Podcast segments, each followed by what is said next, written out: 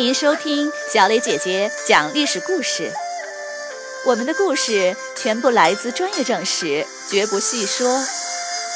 每周一、三、五，来听一段故事，了解一段中国历史吧。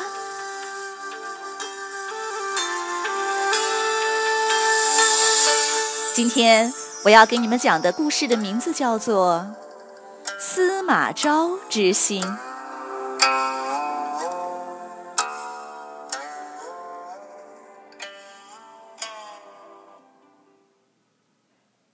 七十岁的司马懿发动政变，掌控了魏国的朝政。他把曹操的子孙们集中安置在邺都监视起来，不准他们与外人交往。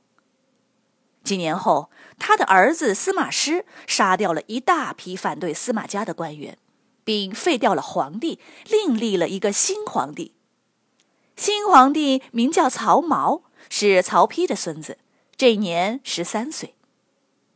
第二年，司马师就病死了，由他的弟弟司马昭继续掌控朝政。这时，满朝官员都是司马家的党羽，司马昭一手遮天，他甚至被准许可以穿戴跟皇帝一样的龙袍和王冠。司马昭心想，要不了多久，我就能像曹丕那样自己来当皇帝了。两年后，他想把前线的将军诸葛诞调回京师，谁知道诸葛诞竟投靠了吴国，率领十多万人起兵反叛，整个魏国都可能因此而灭国。这着实吓了他一大跳。他提醒自己，凡事一定要小心谨慎，切不可急躁，再犯下这样的错误。司马昭带着皇帝一起出征，终于打败了诸葛诞，得胜回朝。司马昭的威望空前高涨，有官员上书建议任命他为相国，封晋公，赏赐八个郡的土地。司马昭呢，坚决的拒绝。官员再提出，他再拒绝，这样来来回回共拒绝了九次，大家才不再提了。这时，吴国出了一件大乱子。吴国的大将军孙琛因为没有救出诸葛诞，打了败仗。吴国皇帝和文武百官都责备他。孙琛害怕了，于是发动政变，把吴国皇帝废掉，立孙权的另一个儿子为新皇帝。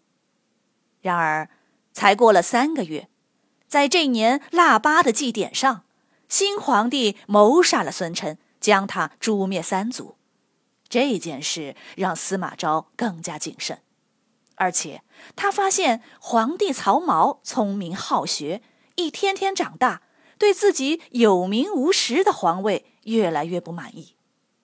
所以，当有人再次提出要司马昭任相国、封晋公时，司马昭再次拒绝了。然而，十九岁的曹髦却气坏了。他召集三名亲信官员讨论说：“这次司马昭是拒绝了，可是下次呢？先当相国，封晋公，再称晋王，然后逼我禅让，他来当皇帝。我们曹家的皇帝就是这样来的，这个套路我还不懂吗？司马昭之心，路人皆知，你们说该怎么办？”一位官员叹着气说。唉，朝政大权落在司马家的手里已经很多年了，现在文武百官全都是司马家的党羽。你看，和皇帝你一条心的也就只有我们三个人而已，力量实在是太薄弱了。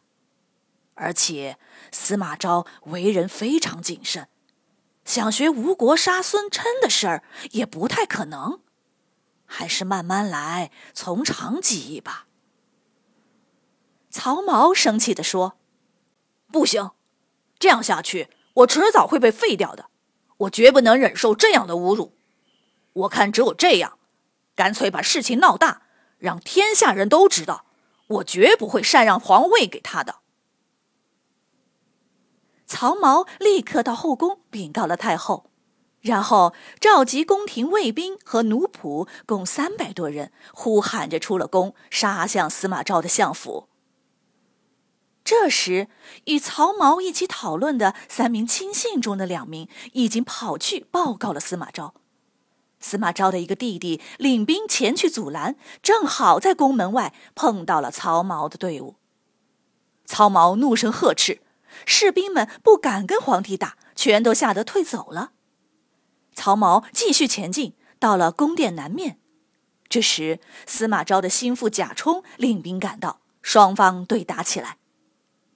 曹髦拔出剑来，亲自上前砍杀，士兵们吓得纷纷后退，不敢还手。有个名叫程济的小将领问贾充：“现在麻烦了，你说怎么办？”贾充说：“司马大将军养着我们，不就是为了今天吗？有什么可问的？”于是程济拿起长矛，一下就刺穿了曹髦的胸口。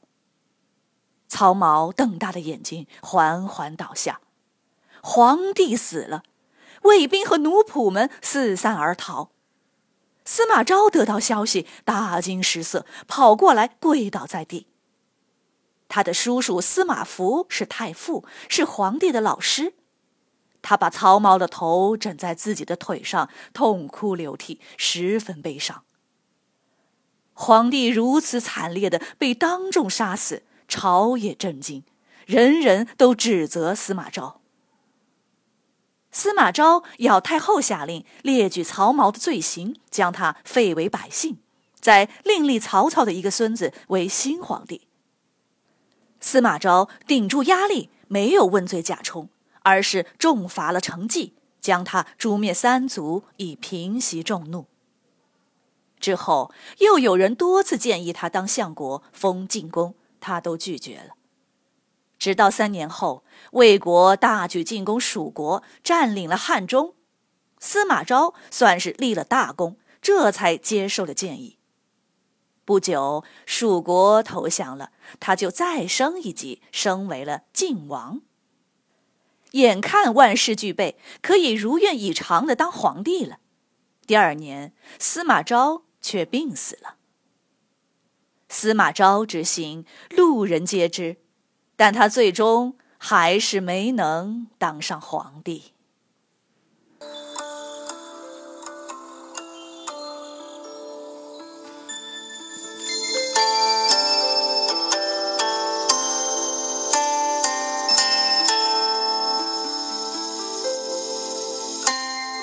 小朋友们，今天的故事就讲到这里，请你来说一说。